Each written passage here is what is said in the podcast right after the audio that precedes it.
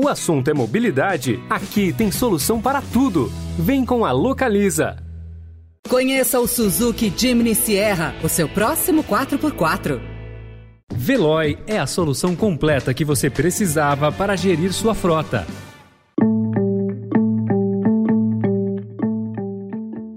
Olá, seja bem-vindo, seja bem-vinda. Começa agora mais uma edição do Notícia no seu Tempo. Esse podcast é produzido pela equipe de jornalismo do Estadão para você ouvir em poucos minutos as principais informações do jornal. Entre os destaques de hoje, Rosa Weber toma posse e promete STF na defesa da democracia. Há três semanas das eleições, IPEC mostra estabilidade no quadro eleitoral. E no especial Mobilidade, há cinco inovações que devem acelerar a eletrificação das motos. Esses são alguns dos assuntos que você confere nesta terça-feira, 13 de setembro de 2022.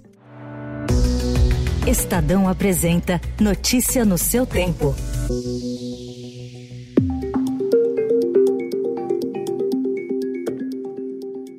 A democracia pressupõe diálogo constante, tolerância, compreensão das diferenças e cotejo pacífico de ideias distintas e até mesmo antagônicas.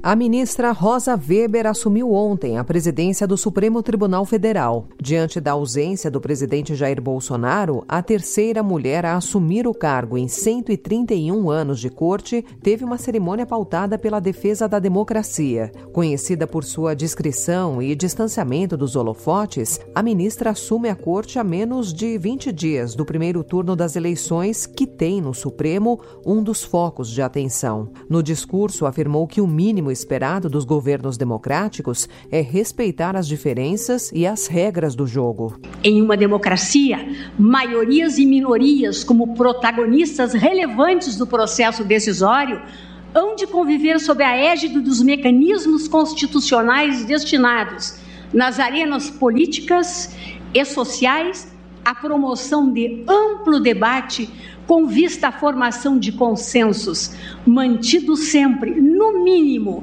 o respeito às diferenças e às regras do jogo. Ao recusar o convite, Bolsonaro se tornou ontem o primeiro chefe do Poder Executivo a faltar à posse de um dirigente máximo do Supremo nos últimos 20 anos. Manifesto meu apoio de forma independente ao candidato e ex-presidente futuro presidente do Brasil, Luiz Inácio Lula da Silva.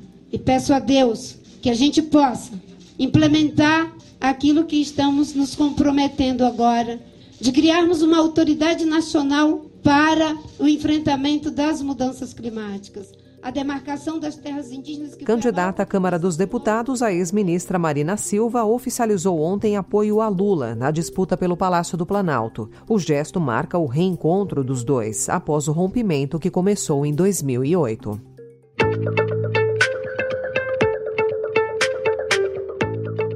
E saiu nova rodada da pesquisa IPEC. Lula tem 46% das intenções de voto e mantém a liderança entre os presidenciáveis. Bolsonaro tem 31%. No cenário de eventual segundo turno, Lula vence por 53% a 36%. Ciro Gomes e Simone Tebet ocupam a terceira e quarta posição, com 7% e 4%, respectivamente. Soraya Tronic e Felipe Dávila têm 1%. Os demais candidatos não pontuaram. Brancos e nulos somam 6% e 4% não sabem ou não responderam. Na comparação com o levantamento da semana passada, Lula saiu de 44% para 46%, dentro da margem de erro. Bolsonaro se manteve com 31%. Ciro oscilou para baixo, de 8% para 7%. Simone e Dávila ficaram com o mesmo patamar. O registro da pesquisa no TSE é BR-01390-2022.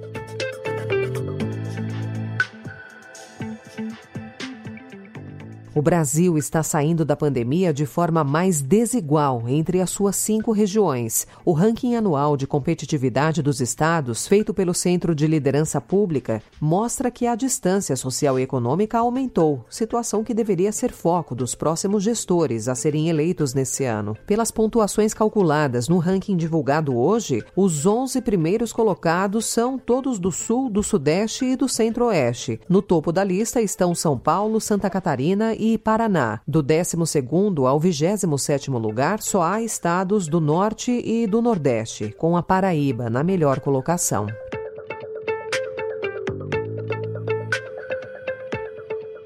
E após cinco meses sem mexer nos preços do gás de cozinha, a Petrobras anunciou ontem um corte de 4,7% no valor negociado em suas refinarias. O preço ao consumidor deve ficar próximo de 109 reais. Ainda assim, segundo cálculos do DIEESE, o GLP acumula alta de 109,3% desde o início do governo. Embora reconheçam que a redução no preço do gás de cozinha atende às expectativas do governo federal há 19 dias da eleição, Analistas ouvidos pelo Estadão observam que a medida está respaldada tecnicamente em linha com os preços de paridade de importação.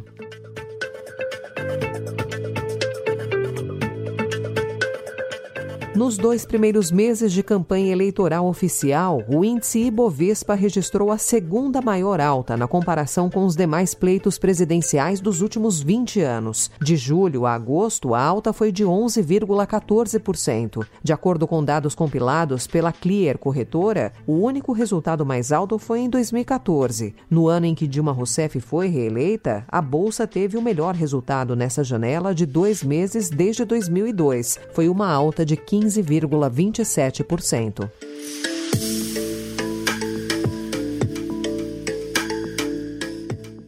O Estadão de hoje também traz a notícia que, diante do cenário de aumento da violência, o metrô de São Paulo está firmando uma parceria com a Polícia Militar para empregar um efetivo de 180 agentes para reforçar a segurança nas estações. Também instalou portas com detectores de metal nas estações Pedro II e Saúde. O convênio deve ser assinado nos próximos dias. A parceria será nos moldes do que já é feito desde o fim de 2019 na Companhia Paulista de Trens Metropolitanos anos.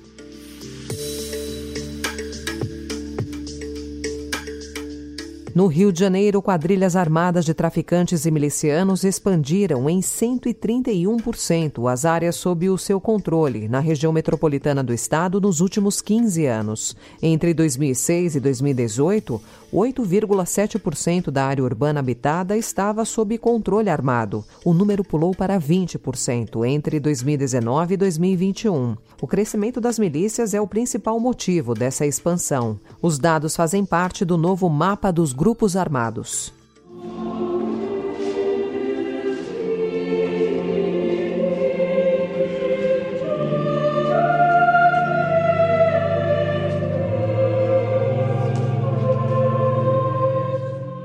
O rei Charles III e os seus irmãos velaram ontem o corpo da rainha Elizabeth II na Catedral de St. Giles, na Escócia. Milhares de súditos passaram diante da capela para se despedir da monarca, que morreu aos 96 anos no dia 8. O velório em Edimburgo termina hoje, quando o corpo da rainha será levado a Londres para cinco dias de homenagens e funeral. Notícia no seu tempo. As principais notícias do dia no jornal O Estado de São Paulo. Neymar enfrenta uma das principais decisões de sua carreira no dia 17 de outubro, em Barcelona. O grupo diz que adquiriu 40% dos direitos econômicos do Camisa 10 lá atrás, em 2009, acusa o jogador, os pais dele, o Barcelona e o Santos, de uma manobra para não pagar o que lhe é de direito, culminando com delitos de corrupção entre particulares e fraude por contrato simulado. O Estadão procurou a defesa de Neymar, mas não obteve resposta. As outras partes envolvidas já se manifestaram em outras oportunidades e negaram qualquer irregularidade. Caso Neymar seja condenado, poderá perder a Copa ou até mesmo ter de retornar ao Brasil por proibição de atuar na Europa. Especial Mês da Mobilidade.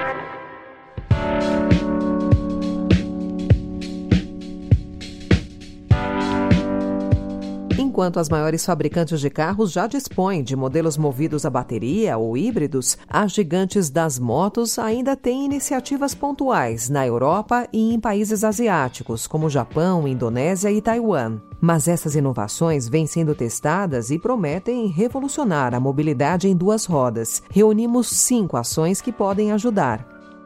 As primeiras são as baterias padronizadas. Em 2019, foi formado um consórcio pelas quatro grandes empresas japonesas, Honda, Kawasaki, Suzuki e Yamaha, para criar um padrão para as baterias de motos elétricas intercambiáveis e os sistemas de substituição. Com isso, as empresas acreditam que podem sanar dois problemas que impedem a adoção generalizada de motos elétricas como solução de mobilidade: a autonomia e o longo tempo de recarga. A segunda ação são as estações de troca de bateria. Em Tóquio já há uma empresa que oferecerá serviço de compartilhamento de baterias intercambiáveis e padronizadas para motos elétricas. É a mesma ideia que está sendo colocada em prática pela Volts aqui no Brasil, que permite que os entregadores do iFood troquem a bateria descarregada por uma outra carregada nas estações que ficam espalhadas pela capital paulista. Motocicletas híbridas. Há algum tempo a Kawasaki vem trabalhando em uma motocicleta híbrida. O modelo usaria um motor elétrico na área urbana, até 60 km por hora, e outro a combustão, em velocidades mais altas na estrada. Baterias mais eficazes. As baterias e os sistemas de gerenciamento de energia também devem ter maior eficácia no futuro. Em poucos anos, as baterias já têm melhorado e devem evoluir ainda mais. E para encerrar, as motos Made in Brasil. Para acelerar a eletrificação da frota em duas rodas, empresas brasileiras estão investindo alto para produzir motos elétricas no país, com o objetivo de reduzir o preço dos modelos. Essa foi mais uma edição do Notícia no seu tempo, com a apresentação e roteiro de Alessandra Romano, produção e finalização de Felipe Caldo. O editor de núcleo de áudio é Emanuel Bonfim. Obrigada pela sua escuta até aqui e até amanhã. Você ouviu Notícia no seu tempo. Se você quer alugar um carro para conhecer novos lugares, comprar o seminovo ideal, a gestão de frotas mais completa para a sua empresa ou o carro por assinatura perfeito para o seu dia a dia, aqui tem solução para tudo.